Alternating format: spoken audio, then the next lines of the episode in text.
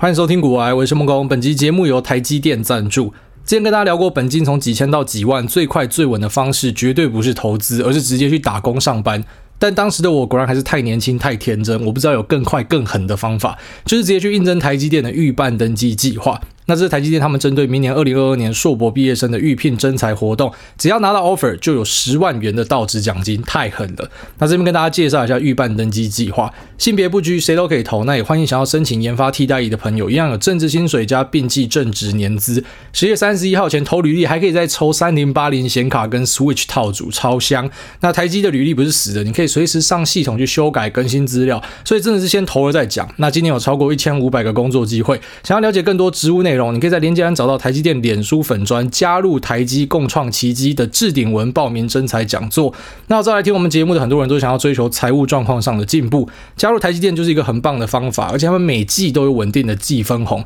搭配有纪律的资产配置，本业金流再加妥善的业外投资，直接就是一飞冲天。那如果说你有在关注台积电 Q 三法说会的朋友，应该要知道明年下半年台积就会量产三奈米。那而且魏哲家先生他有提到说，二零二五年 GG 将会用最领先的技术迈向二纳米的制程，能够成为先进制程的一份子，不只是财务上，在工作专业上也可以有满满的成就感。不要错过这次的机会，加入 GG，好吃又好玩，真才都这么大方，我相信呢，人才精英们的第一选择一定就是台积电。好，那接到台积电广告非常荣幸啦，因为毕竟是台湾最强大的公司，那也是我们节目很常提到的公司，然后以及是目前世界上最强大的先进制程公司，然后各个方面来说都是一个非常优秀的公司。那能够协助他们增才呢，是一个很酷的事情。那其实目前也不是只有台积电在抢人呐，哦，很多一线的 IC 设计厂啊，或者说一些晶圆代工厂啊，他们目前都很需要人，所以我觉得这是一个很难得一见的整个劳动市场呢，是从资方市场变成劳方市场的一个状况。也就是说，在大多数的状况了，一般来说就是工作在那，然后他来挑选你，就是他要不要你，那是你们可能有一百个人竞争，还是一千个人竞争，那就设出各种严苛的条件，面试要过六关、八关、十关之类的，好，然后才选到你，就是非常非常的苛刻这样。但是目前的状况其实是比较偏向劳方市场，就大家都要抢人啦，所以人才来呢，还有我就送你钱，我就送你东西这样，因为我们都很需要人，大家都来抢，所以。对于毕业生或者说对于想要转职的人来讲，我觉得这是一个很难得的机会。好，那也不是只有发生在电子科技业，在营建、在设计、在呃各种施工相关的产业呢，也是有类似的情形。就举例来说，自己的朋友就有提到说，在台北这边做施工的啊，那只是收到台南那边的一个盖厂邀约，然后想说，我又不是疯了，我跑去台南干嘛这么远？所以开一个芭乐价，想说妈的有病才会接。结果他开芭乐价出去，人家就真的接受了哦，因为就真的是很需要工人去做这样的事情，所以呢就接了。那价格再高都 OK，反正你赶快来做就对了。那当然他就去了。好，所以目前听到，其实，在银建施工这边也是有类似的状况。像我自己的设计师就提到说，他们那个什么工会里面的其他人，那目前遇到的状况就是每个人手上都一堆案子啊，甚至是要开始把案子推掉，因为真的太多了，就是可能各地的施工装潢，然后以及。供需被破坏了，然后因为大量的盖厂，所以本来很多在做什么试装那些的，哎，跑去盖厂房了，然后就跑去当协力厂商之类的，所以人都被抢走了，那当然就会排挤到其他的哦，其他的需求。那也因为这样子呢，就导致哎，价格就水涨船高。那也不是只有说人在涨价哦，除了人之外呢，那物料也在涨价啊。物料除了我们可能稍早以前跟大家讲到的那什么铁件啊、木工啊什么那些东西都往上涨了嘛。那虽然你之后可能有看到木头的报价有往下跌，但是它往下跌，它也不会反映到终端去。就是这种涨价很多都是原物料这边涨完之后，然后往这个终端去倒，哦，不然说什么运价、其他相关的成本都叠上去，然后导致，啊就我们第一线接触到的这些通路呢，跟你讲说要涨价。但是涨价涨上去之后，其实就很难调回来了。就像是阳春面，它涨价，它就会贴出来跟你讲说啊，这是因为啊我们这个原物料上涨啊，薪资上涨什么的。但是之后如果那个东西跌下去呢，那它也没有办法再把它降下来。那也不是说他们贪财或什么的，这种东西它就是这样运作的。所以很多东西都在涨价。那我听到比较夸张的，就是除了什么铁件、木工，连矽利康，然后就是我们装潢施工会用到那个很不起眼的矽利康，你打在什么什么家具边缘啊，或者什么防水胶条上的那一个实力控呢？目前你可能拿两三倍的价格去买都不一定买得到哦，大家都在抢，大家都在囤这个东西就买不到，所以很多东西都在缺啦，然后所以导致说你可能最近要在做什么施工装潢的，应该都可以感觉到这种报价上扬的一个压力。那在做工程的朋友应该也是觉得说，目前就是我要不要做而已啊？我要做，我就是一堆钱啊，只是可能也太累，太多东西了，所以我没有办法做。所以它对于整个劳方市场来讲，我觉得是非常难得一见的。就是目前整个劳工的啊，就如果你是待正确的产业的话，当然也不是说每个人都一定会鸡犬升天这样。你是待到有相关的，其实近期应该对你来说是一个非常非常滋补的一段时间啊。所以其实大家就好好把握这个机会。不然说什么你要换跑道的啊，或者说你要怎么样的，其实现在是一个很棒的机会啊。那你看到什么东西都在涨，当然大家第一个直觉就想到说，那之后一定会有很强烈的这个通膨的效应去影响到我们的生活嘛？那当然是啊，因为你目前买东西很多东西都变贵嘛，那个就是通膨的一个表现嘛。那现在薪资变高，薪资变高它也是一个通膨的一个表现嘛。那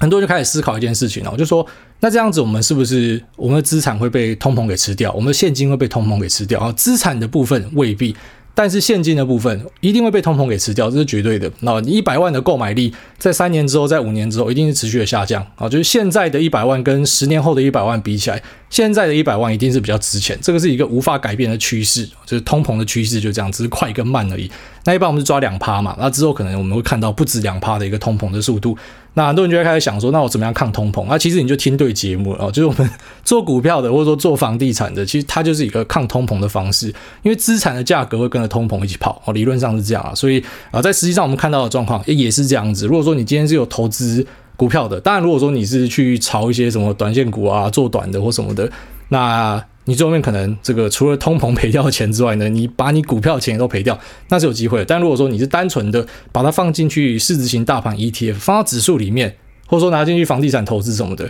其实基本上你就可以搭到这个通膨的车啦，就是你的资产至少就不会有那种很明显的贬损。然后如果说你是纯粹拿现金的话，那你的钱、你的购买力呢，一定就是慢慢的、慢慢的被吃掉。但如果说你有去投资资产的话，应该就好很多。那这资产的选择也很重要啦。好像我刚才讲，如果你是随便买一只小股去去做的话，那个很不一定。然后就搞不好这个你通膨的东西先不谈，你先把你的资本都赔掉，那是一个很惨的事情。但如果是你买这种什么大盘市值 ETF、全球配置，你买 VT 或者你买美国 VTI 什么，我觉得都还算 OK。好，那房地产的部分呢，我觉得也算 OK 啊。但是你还是要去避开一些，举例来说，你看到一些地区啊，目前它涨价速度超快什么的，那呃。这跟股票一样，就是你看那个东西很会涨，那比方说看到那个川普的那家媒体公司，那家 Spec 很会涨，你就追进去，你追在一百六十五，你是很痛苦的啦。哦，就像呃，在二零一四年的时候，台湾的房市，然后大台北地区有看到一个高点嘛，那你追在那边，你一定是痛苦的，很多到现在都还没解套啦。那。呃，除了这种，就是你硬要去追一些很热门的区域之外呢，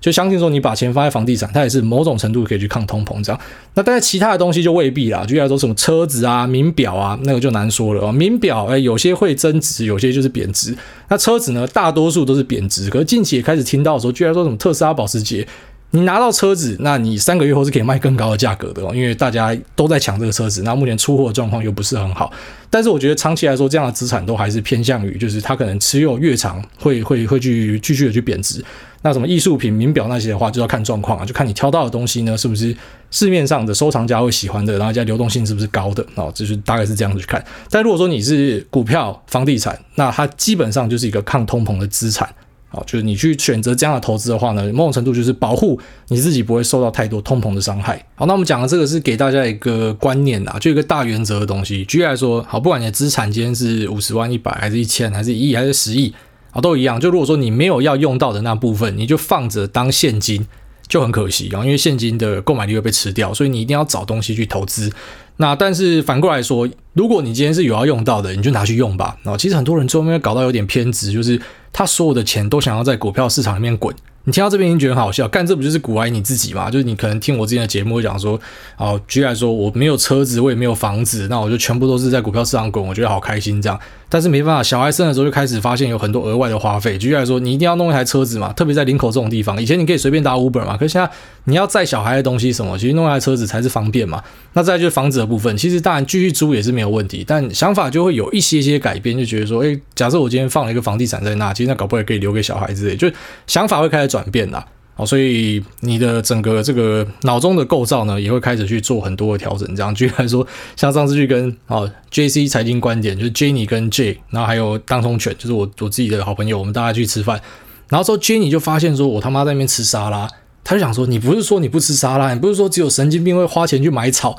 然后就突然发现说，我自己是一个很假惺惺的人呢。我在节目跟大家讲说，妈的，白痴才会吃沙拉，其实我自己在那边吃沙拉。然后其实这个改变也是因为生了小孩之后想说，啊，活久一点好了，不然每天这样大鱼大肉，每天都在吃肉，那如果说我他妈的踹起来的话，我不就看不到我小孩长大了？就那想法就慢慢调整了。所以你听我节目很常就会知道说，我很喜欢讲一些啊发语词啊，我觉得。啊，我想啊，我的感受或什么，就是我的，因为我知道其实这种东西它会因人而异，而且不只是因人而异哦，就就算是同一个人，可能在十年前跟十年后，他的想法也是会改变的。那其实我一直以来都不会觉得说改变想法这件事情是一个坏事啊。我们应该在上古集数，我跟大家讲到说，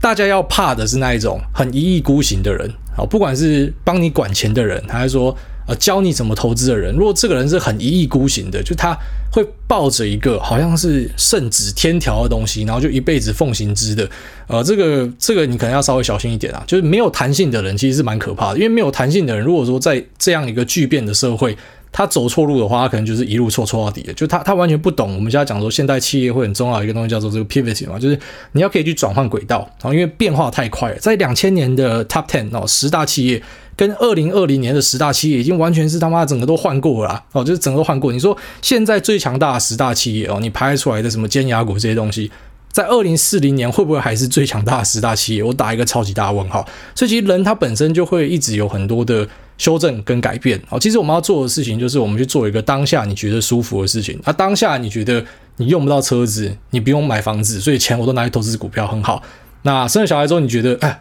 放一台车子好像是不错的，哎，拿点钱去买房地产，虽然是不错的啊，所以啊，虽然可能 买房地产之后呢，好像我自己本来规划是哦，就在林口这边应该差不多两千万就打死吧，我这边整个弄下来花了四千万啊，就傻眼了，哇靠妈，整个爆预算这样。可是换个角度说啦，因为那个钱就是头款放进去啊，你房贷缴进去吧。啊，今天哪天真的要露宿街头，把房子卖掉，那就是一笔现金嘛。所以它就是一种多元资产配置的的一个观念啊。那只是在这种多元资产配置之下呢，其实这个配置资产本身是一个很快乐、很好玩的事情，没错。但是也不要搞到就是很苛刻，啊什么都要省，什么都不能做什么的，那就很辛苦啊。我就是说，我觉得人还是要有一点情调啦，就你要有一点生活上的一些调剂，这样。不然如果你每天在赚钱的话，呃，因为我自己是过来人啊，就知道说每天在那边啊，希望可以赚更多什么。像之前 Q A 有一集，呃，人家聊到说她的什么男朋友，就是每天都在看股票嘛，然后每天都在这个数字的跳动上下上面花很多时间什么的。然后直到听了我节目，跟他讲说你要对家人好一点什么，他就决定带老婆去吃一个大餐什么。这本来就是应该你要做的事情，因为你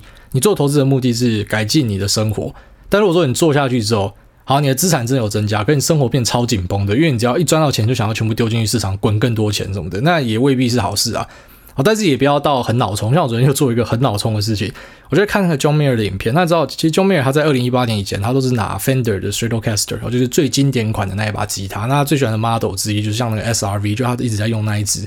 那只是后来在二零一八年之后呢，他突然改变了想法，在 Twitter 上面就发文讲说，Fender 没有办法做出他要的吉他，他应该想要定制款啊，就是什么他自己要的呃拾音器啊，自己要的这这个 pickup 什么的，那呃人家没有办法跟上，所以他就决定去加入 PRS 的行列。那 PRS 是一个我觉得算高级吉他，就价格不便宜这样。那像我们之前也是玩团仔嘛，虽然不是很高明的玩团仔，可大家都知道说哇，PRS 的吉他真的是很漂亮，然后上面那个鸟的贝壳镶嵌真的做得很漂亮，这样就是远观可是不敢卸完，那你也没。有钱去卸完这样，然后就就长大了嘛，就没有再玩团的嘛。然后突然就看到，就重新的那个火就被点起来了，就想说啊，不然就搞一把吉他来玩好了。然后就 就昨天晚上呢，就整个刷下去就花了大概二十几万吧。哦，有些是汇款，有些是刷卡，反正就直接呃把整套东西都买齐。然后老婆起床，我本来想要跟她讲这件事情，我跟她坦白说，我昨天做了一个冲动消费。她就直接微笑的看着我，因为那虾皮呢，她跟我用同一个账号这样，所以会跳通知。他已经知道我干了什么事情，但他也没有做什么，他就是微笑这样。那我就只能微笑傻笑回去。那其实认真讲，我也不知道这把吉他就是我拿到之后，然后我会弹多久，或者会不会去表个表演，然后去路边就是用去拿个打赏之类的，也未必这个东西会有产值或什么。但干就是快乐啊，就爽啊，就像喝可乐，你知道这东西它没有营养嘛，它不健康嘛，可是就爽啊，就肥宅快乐水啊。像我自己就超爱喝可乐这样，所以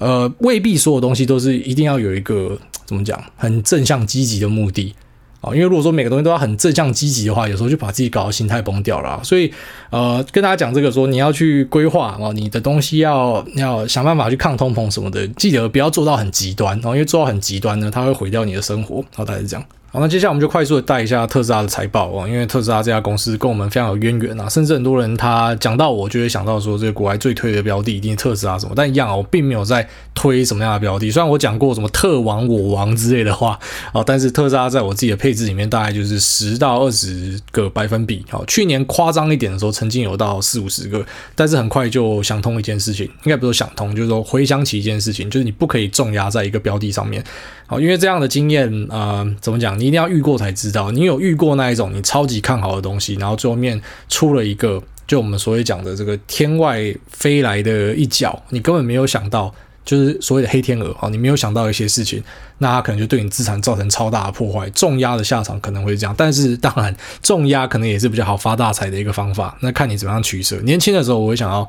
其实我有时候讲说年轻的时候会会不会有点讽刺啊？因为我应该还算年轻吧，二十九岁这样。但是更早以前啊，可能这个三年前、五年前呢，会想要就是把把都重压，all in 干进去这样。但是现在的想法就比较不一样了，会希望说走稍微稳健一点，慢一点没关系哈。但是呢，就不要有那种一次会爆掉的可能性。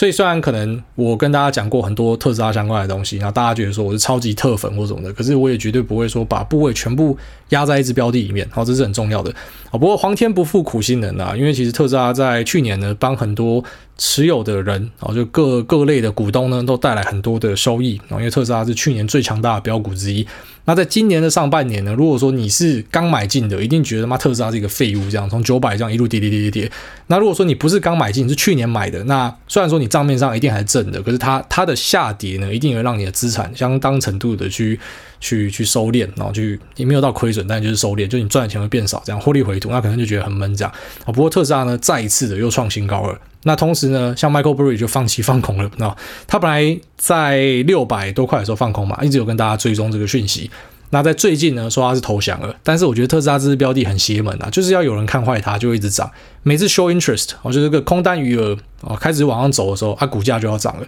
越来越多人看坏，越来越多蓝料，然后就开始嘎空这样。可是如果说没有空军的话呢，哎，还是有点怕怕的。好，不过它这次开出来的财报数字是真的很漂亮啊。首先是那 automotive 的 gross margin，就毛利的部分，车子的毛利三十点五趴。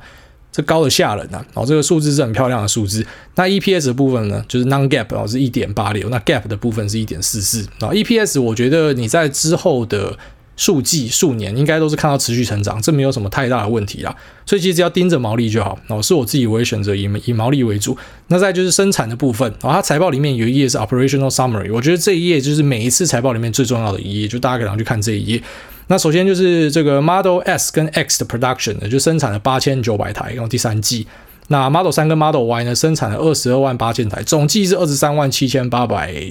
二十三台啊。那这 year on year 的成长呢是六十四趴，就是他们成长的这个呃幅度呢，就代表说它目前产能往上扣的幅度了。然后可以直接简单的这样去做一个想象。那 deliveries 呢，就是它总共卖出去几台，然后它生产的二十三万七嘛，然后卖了二十四万一。所以也就是说，它的库存呢是有往下降的。啊，因为它生产的东西是不够它卖的，那这个东西你在下面一行就看得很清楚啊。Global Vehicle Inventory Days of Supply，也就是它的啊库存天数是几天？那从二零二零年的第三季是十四天，就一路下滑十一天、八天，然后诶第二季有稍微上一点九天，然后到现在啊第三季的二零二一年呢是只剩下六天，那月朗月儿是减少了五十七个百分比，也就是说它目前的东西就是供不应求啊，非常明显。那供不应求的部分当然有可能是因为需求非常的强劲，啊要换特斯拉的人很多，但是也有。可能是因为车用晶片的缺货，我看你从哪个方向去解释，但是我觉得两个是同时成立的，就是特斯拉的需求是越来越大的，那同时呢，车用晶片的缺货对他们也是有造成影响，所以他之前才会在 Twitter 上面抗议说，很多啊、这个车商呢，他们在囤 MCU 跟他妈囤卫生纸一样，因为大家都在抢东西嘛，啊那抢东西可能就会让这个怎么讲，就像之前台积电他们不是要去抓说到底整个供应链上面是谁在囤货，因为你囤下去你会对大家造成很多冲击啊，可是这有点那种人人为己啊，就是你你你当然是要想办法先把你的的所有要用到的零件都先 secure 起来嘛，就是因为毕竟。东西卖不出去是一个很难过的事情，特别是呃，我们上次跟大家分享说，车用大厂其实很多都是在第三季看到衰退，但是特斯拉是成长，这不是说什么车用的市场衰退，就是因为单纯车子做不出来。好，那目前在加州呢，Model S 跟 Model X 他们的产能是十万台，Model 三跟 Model Y 呢是五十万台。那在上海厂呢，Model 三跟 Model Y 可以产到四十五万台以上。那那在柏林跟这个德州呢，啊之后都会以 Model Y 为主，正在建构中。那目前我们看到特斯拉的 market share，哦，在二零一五年的时候呢，是大概零点一到零点二，哦，不到零点二的一个百分比。那到现在呢，在北美，哦，就是美国跟加拿大，大概已经来到一点八，也就是它的市占是爬得很快的。然后在欧洲跟中国呢，哦，虽然说他们的曲线长得不太一样，可是目前都是大概爬到了一点二五左右。所以特斯拉的这个市占呢，虽然还是算是一个小车厂。不过它成长的速度是非常快的啊，所以我觉得看特斯拉呢，你不用说看到很细去揣摩每个财务数字，你知道，因为像很多人他会陷入一个很大的盲点，就是到现在都还有媒体会跟你讲说特斯拉本益比超高，这不是这样看的啊，因为等到本益比你觉得合理的时候，我觉得股价已经不知道到哪去了，已经他妈的到天上去了，所以当然很多东西会提早去反应。就是股票市场很简单的道理，东西一定会先反应，凭什么会等到数字开出来再反应？那你当那些消息比你好的人是他妈吃素的，是不是？就他干嘛等你？他觉得更好，他就已经先买进了，反正之后再出货给那些后知后觉的人嘛。啊，所以看特斯拉的东西呢，其实你不用花太多时间去算什么啊财报啊现金流什么，我觉得那都是呃怎么讲，就是有点庸人自扰啊。其实最主要就是去观察成长率是不是有跟上。那其实投资成长股很多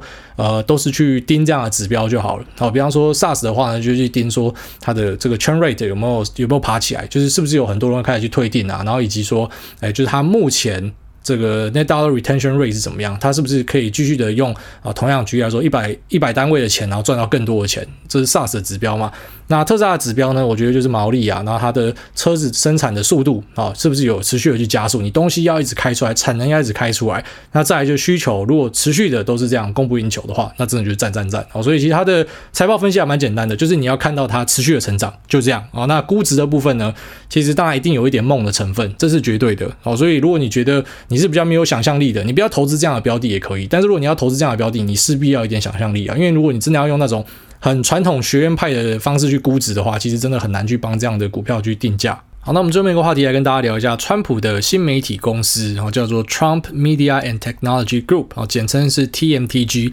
那这个 TMTG 呢，要跟一个特殊目的并购公司，就是所谓的 SPAC 公司，叫做 Digital World Acquisition（DWAC），那做一个借壳上市。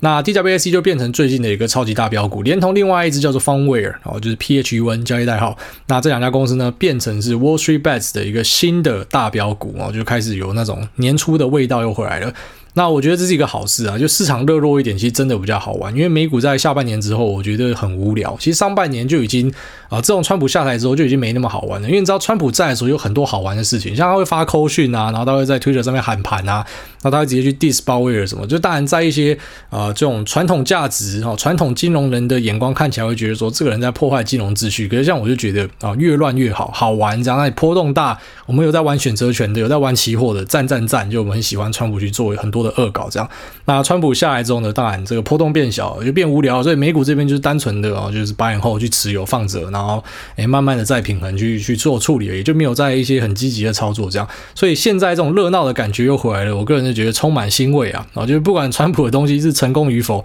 我都觉得很好玩啊。但是金宇宙还是在跟大家下，就这种东西，我觉得大家就是玩玩就好，你真的不可以太认真。那我们先介绍一下川普的这个 TNTG，他要干什么？他丢出了一个看起来很酷的 deck 啊，有一个 PowerPoint 我直接传在我们的 Telegram 里面。那在 Facebook 的留言区我有把它贴出来，然后就是一个 Corporate Competitive Structure，就是他要去对呃目前现有的一些强大的社群媒体做金流的，那做云端的啊，然后以及做串流的，他的对手有哪些？他直接把它列出来，就是老子来干翻你们这样。其实讲白一点，就是川普，因为他在社交媒体上真的有被打压嘛。那之后呢，后来又遇到这个国会事件之后，好像一些银行就断他的金流嘛。那一些在做 CDN、在做诶、欸、网络连线的公司，这些云端商呢，就断他的网络服务嘛。所以他就很不爽，他就觉得大家都要对抗他，新闻媒体都要抹他啊。部分来说确实是事实哦，有些真的是对川普有很多针对性的行为。所以其实川普他一直以来都想要搞自己的一个。啊，呃，就这么讲，就社群媒体啊，只是目前这个 TMTG 它列出来这个 deck 呢，看起来它的野心不只是停在社群媒体，它想要做更多事情。好，虽然这个 deck 看起来，我先讲结论，我觉得超好笑的，就是有梦最美，好，希望相随。那首先呢，它要成立一个叫做 Truth Social 的，啊，就是真相社群平台。全名我们还不知道它怎么翻，反正就叫做 Truth Social。那出 Social 它的对手呢，就是 Twitter 跟 Facebook，它直接把 Twitter 跟 Facebook 的 logo 放上来，意思就是我来打你们。那 TMTG Plus 哦，它的对手呢是 Netflix 跟 Disney Plus。那一样取了个 plus，所以应该就很好理解，说这是一个 on on demand media，然后就串流媒体，那随选即放媒体，然后他要去做一个线上媒体。那此外呢，还有 TMTG News，好，这就是新闻的部分了。那他的对手呢，就放 CNN 跟 iHeart Media 啊，CNN 就是他最讨厌的的新闻媒体，这没问题。他到后期呢，甚至连 Fox 都讨厌，所以他可能觉得啊，就连 Fox 都不够位吧，所以他一定要弄自己的东西，就是他的 TMTG News。那以及最右边是我看不懂的，他也是画一个虚线啊，就是说他潜在哦，潜在可能是有机会去竞争的地方。那 Versus 的对手是谁呢？三大云端商直接都放上去，Amazon 的 AWS 啊，然后 Azure 就是 Microsoft，那还有 Google Cloud，他直接要去对打三大云端商，真的是有梦最美，希望相随。然后以及 Stripe 啊，Stripe 是目前估值最高的一个独角兽公司。那他是做支付的，然后因为他可能在金流的部分被人家断过，他很不爽，所以他可能这个媒体大业呢也包含了他要来搞这个支付的部分啊，云端服务我要自己搞，媒体我要自己搞，所以呢就再也没有人可以阻止我说话了。那讲到这边，其实很多的川普支持者应该很高潮，就很高兴，耶，我川威武啊，川普要出来干大事。那我自己不是那种很铁的川粉啊，我知道有些铁川粉是铁到我觉得怎么讲，他把台湾的选举文化也拿过去了，你知道吗？开始去在网络上很悲愤崩溃，然后说美国人都是智障才会选拜登什么的。这就不对啦，就像美国人也不会反过来讲说，你们台湾人都是智障才选蔡英文嘛，因为那个是一个选择，这是民主社会，民主社会就是靠投票啊，我们大家互相说服，说服不了就是他妈投票解决嘛，所以美国人要选拜登一定有他们的理由，你不是美国人，但你就不用花太多心力去怎么样入戏太深啊，因为那可能这边就把自己搞到很难过，然后有很多人说这左媒很恶啊，什么都是左媒的阴谋啊什么的。啊，但是认真讲啊，我不知道多少人真的有花心思去看右媒啦。举例来说，你可以去看那个 Daily Wire，就是 Ben Shapiro 的，他有开 Podcast。Ben Shapiro 的 Podcast 有些东西可能你听了会觉得蛮过瘾的，因为他那个想法其实跟台湾人有一点像，但在美国这边就是很很自由派、很进步派的想法里面的。那 Ben Shapiro 就看起来像是一个怪咖这样。可是其实 Ben Shapiro 的东西虽然看起来很过瘾，但看久你就会，我我我觉得这要留给大家自己去体验，你就会知道说为什么。社会上的主流媒体啊，都是以左媒为主，就你你看久就会理解啊，就是不是说什么啊保守派就是赞赞赞就是最好这样。虽然我自己也是偏，我觉得啊比较偏保守派的一个光谱，可是我可以理解为什么左媒可以混得比右媒好很多啊，就是那整个味道上一看就知道这样。所以川普这个东西，我觉得目前。比较倾向于哈，就是支持者先自嗨一下这样。那有些人可能真的觉得这个东西可以比 very huge，就像川普这样 huge，这一定可以做很大什么的。好，那。小赌怡情啊，就是你不要把太多资金都压在这上面，因为目前真的看不太出来他要怎么样去打败这些东西。那如果说你被一些网络意见领袖煽动了啊，什么我穿怎么样，我穿冲冲冲，然后你就可能好就头晕了，就觉得川普真的是使命必达，什么都会做到，就 all in 进去。但你要承担的风险就就超级大哦。如果你觉得承担得起，你就去做吧。可是其实像我们很喜欢特斯拉，对不对？很喜欢 NVIDIA。我跟你讲，我到现在都从来不觉得特斯拉跟 NVIDIA 可以无脑投资。你一定没有听过我讲说这个是可以无脑买的。即便我对他可能了解很深，那很支持他什么的，可是我从来不会这样讲，因为你如果有吃屎过的经验，你就知道说，再怎么样看好的公司，都可能会因为一个啊天外飞仙，你从来没想过的一个利空，或者说整个社会结构的改变，或是一个新的催化剂，或是新的产业、新的物件、新的呃科技跑出来，然后造成一些毁灭性的改变，然后导致有些人就被踢出去了什么的，这种东西都会发生的，所以。我们没有办法去预测太久远的未来，就预测未来其实是没有什么太大意义的，因为太多的变数了啊。所以其实你可以在过程中，举例来说，你真的很喜欢川普，你真的很喜欢这家公司，你可以等他有阶段性任务达成的时候，再慢慢的把钱丢进去，而不是一次就 all in 干进去啊。这可能风险是很大的，就切记墨菲定律。啊，墨菲定律就是 whatever could happen will happen，就什么事有可能会发生的，就是会发生。那如果你每次都选择去 all in 这样的一个 spec，啊，不管他是川普的还是谁的，你只要有这种想法，就是你看到一个东西在涨，就想要进去 all in，他妈跟他拼一发的，你就要知道说这个期望值到最后应该是不好看的啦。就是你呃毕业只是早跟晚，就像进赌场里面毕业只是早跟晚哦，类似这样。因为这种东西它本来长期来说你在里面玩，你胜率就不是高的。那你用股票市场讲，可能未必大家可以理解。好，不过你其实如果用俄罗斯轮盘的例子讲，就 Russian Roulette，大家应该听得懂。就一个左轮手枪里面，然后六个弹夹，那其中有一个这个弹夹里面我放子弹，其他都没有。那我今天跟你讲说，你如果开下去五次，你没有把自己的头轰掉的话，我就给你一百万。那除非你是走投无路，不然只有白痴玩这个游戏嘛，因为你的风暴比是不合的。所以你去做这种 spec 或是 IPO 的 IPO 的 all in 呢，其实在做一样的事情。因为每次只要有一个新的标股族群出来呢，就会开始有很多人有这样的想法。那其实我们虽然创群没有很久，那我记得股龄也没有到很多年，但是因为我们有创一个群，所以我们可以在很短的时间内看到很多故事嘛。因为如果你今天是自己在玩股票，你可能最多就翻翻新闻而已。可是因为我们群组会有形形色色的人，所以每次有这种所谓的 spec 或是 IPO 之乱，你就会看到说。就那些 ID 后来都不见了，真的全部都不见了。那可能偶尔会有几个硕果仅存的，但是大多数人都会不见。好，所以千万不要去做这种呃非常冲的一个行为啊。就像之前一传媒事件，我也跟大家讲说，你要支持黎胖子，你根本不是去炒他的股票，你去炒刺激市场股票冲杀小啦，那个是没有意义的事情。他公司不会因为这样子募资好吗？他也不会因为这样子有任何实质的。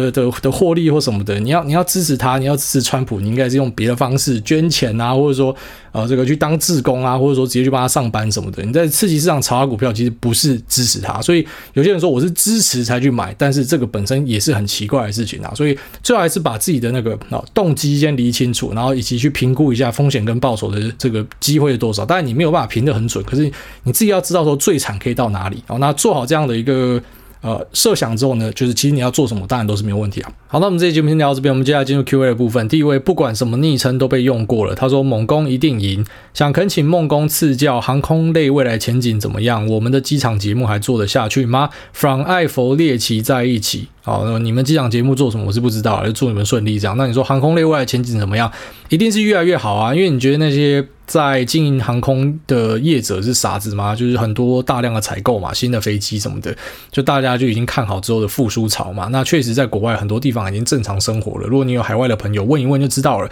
台湾看起来还很紧绷，是因为第一个，台湾人真的非常非常容易紧张。啊，你看到国外什么确诊数上来，很多人就在帮新加坡紧张，帮别人紧张。你殊不知人家早就在过正常的生活了。你到最后这个就是当流感处理啊，你只能这样做啦。哦，你整天在那边幻想要清零的人，我真的觉得脑袋有点问题啊。哦，那你说航空业未来会怎么样？我觉得只会越来越好，就谷底已经过了。当然你说会不会之后又有下一个病毒什么，那个我没有办法跟你预测啦。好，但是现在已经在这个战场处理的阶段，那各国都是在逐渐的放开了，所以一定不会比二零二零年还要惨哦。至少目前看下来状况怎么样？然后你说到这个航航空节目，我突然想到。其实最近那个 Spotify 有改版哦，所以像排行榜就把它弄掉了嘛。然后它最过分是把那个 business 这个分类给取消掉，所以我节目等于说你现在直接在分类上找不到，你要直接用搜的才搜得到。所以可能一些呃才刚加入的人就未必看得到节目，我不知道他们什么时候会改了。反正总之这个 Spotify 之前有一段时间也有那个播放的问题嘛，他们最近不知道在搞什么。然后后来就是那个什么 SoundOn 的一位啊，这个业务叫做燕帮我处理的啊，那自己有一个节目叫做您好欢迎登机啊，因为我很感谢他，就是帮我处理很多事情，所以。如果说你对什么像这个什么机场节目嘛，或者说你对什么空服员生活、这个飞行生活有兴趣的朋友，你可以听看他节目。好，然后 Spotify，因为它开始有很多的变革啦，在 Podcast 这一块，所以很多东西改来改去这样，所以最近用这个听可能有时候会出状况什么，但近期是有改善的啦。所以如果说你是用 Spotify 听的，还是有遇到问题的，欢迎私讯我跟我讲。那下面为这个。东尼史塔克他说：“推了，哪次不推？半夜三点醒来，把剩下半本灰阶思考干完，简直就是过去 Podcast 的心法分享浓缩精华版，金价赞！好，这个谢谢东尼史塔克。然后下面为梦工梦工，我老公他说刚换的 iPhone 十三，终于可以留言了。小弟今年是大一，那意外上了土木与环境工程。我自己其实对电机比较有兴趣。艾大觉得土木未来的发展怎么样？要继续留着读，还是说考虑转学转系？那另外，我爸也有教我基本的。”财务知识，所以给我一笔小钱自己尝试投资。那我目前大部分都是放零零六二零八，但是也有一些放主动选股和加密货币。那目前主动选股的绩效真的不是很好，除了我爸跟我提的富邦金还不错之外，其他损益平衡后都是赔钱的。那诸位觉得是否应该砍掉自己的箭手，不要再乱买，还是可以继续尝试？括号目前大概才主动选股一年而已。那既然才一年就继续尝试啊，而且我觉得你做的一点还不错，就是说你把大部分的钱是放在大盘，所以你已经做一个相对稳健的做法了。那继续勇敢的尝试是可以，啊，只是说你发现做下去 CP 值不高，那又赔钱的话，那当然你最后面可能就可以直接放弃掉，就一样啊。我一直强调一件事，很多的投资节目会想要告诉你说，每个人都可以成为投资天才，所以要一直教你怎么样投资，然后然后要要你来上课什么的。但我们节目是反过来，我会直接跟大家坦白讲一件事情，就是呃，主动选股做得很好的人真的很少，好，所以。你如果说你不会主动选股，其实不是一个丢脸的事情，你就单纯的去做被动式的投资就好。因为被动式的投资，说不定你做下去，你已经啊，就是除了赢过至少市场上一半的人以外，超过哦甚至超过，那你花的时间又更少。那最后面又可以享受到财富成长的一个快乐，所以呢，我个人觉得，其实投资这件事情不是说你一定要把它当工作，然后你要去花很多心力主动选股，因为这个大多数人，我我坦白说啊，就自己的经验看下来，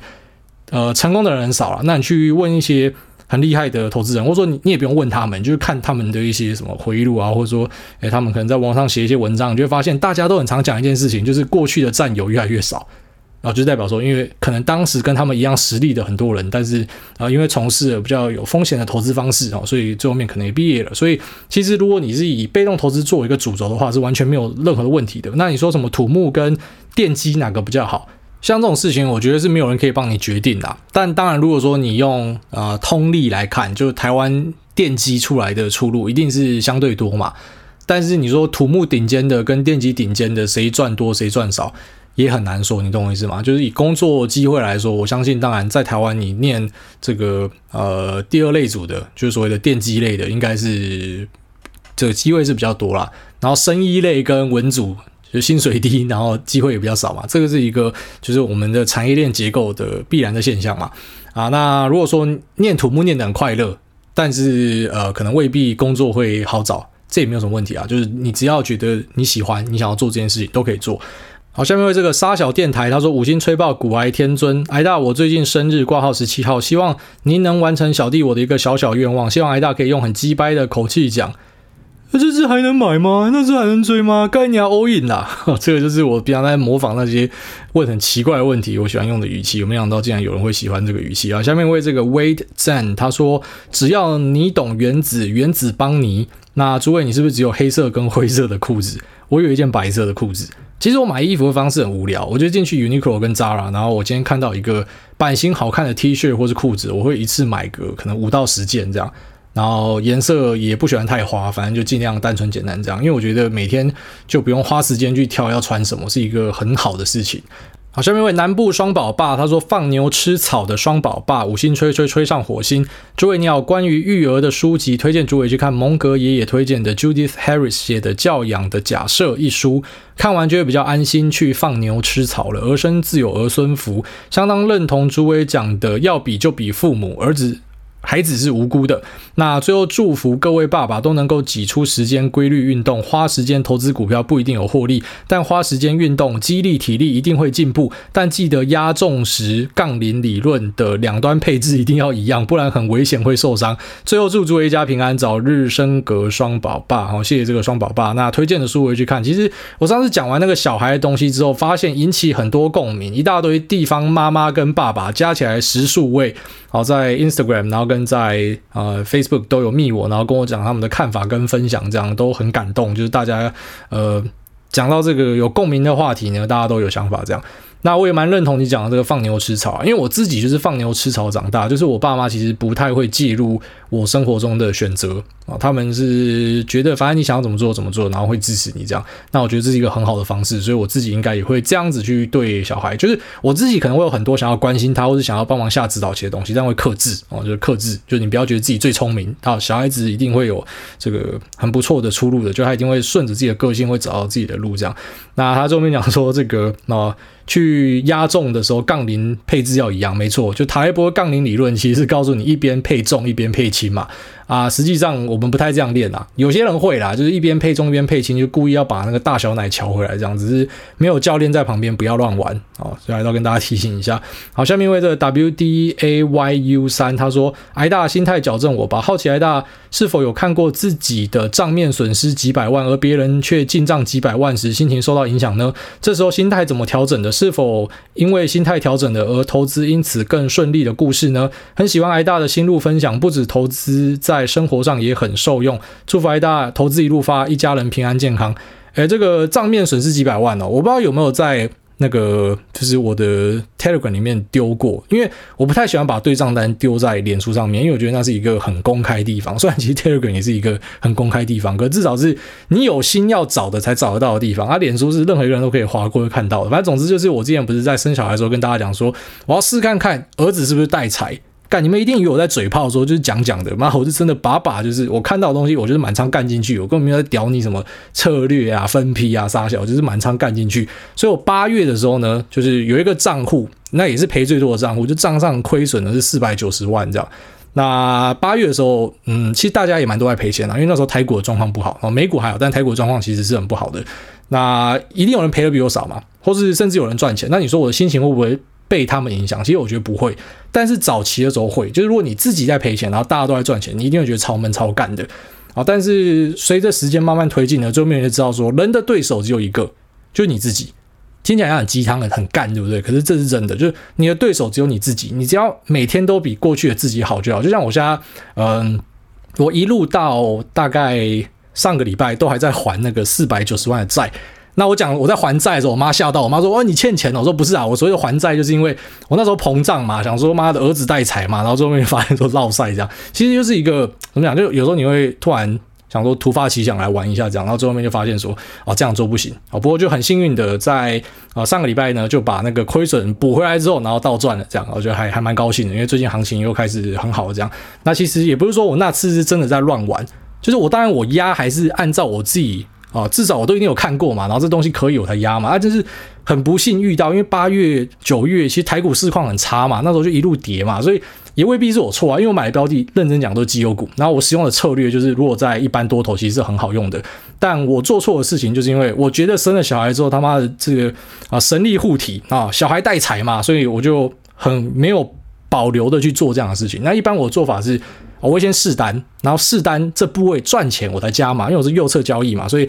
我应该是这样做。可是我那时候就不做试单了，我就直接满仓干进去，所以当然我就一直踩到停损嘛，就是砍砍砍，然后一回头一发现哇，已经四百九十万了这样。哦，不过其实很快的就把它补回来了。那嗯，这个过程其实，但我现在我在节目讲这段，我现在觉得有点不可思议，就哎，确实蛮快就把它补回来。但是如果说是两三年前的自己的话，我觉得我应该会陷入一个超级大的低潮，因为你赔很多钱嘛。虽然这个钱用百分比来说，呃，可能未必到很致命，就就啊其实还好啦。但是，呃，毕竟就是一笔大钱嘛。干四百九十万，那时候本来想说帮儿子赚奶粉钱，诶，四百九十万，他不止自己喝奶粉，他妈喝到八十岁，他连他最好的两个朋友都可以一起买奶粉，然后喝到八十岁都喝不完的。就是，呃，遇到这样的一个亏损，那其实当下我自己心情啊，就以下来说，我真的觉得我已经那种。呃，已经进入到另外一个一个阶段的啦，就是我我没有受到很多的影响，那我也不会有那种我要赶快把它拼回来，我就只是。好，对，我这样玩是错的，我不可以这样玩的。那我要重新的调整策略，要改一下，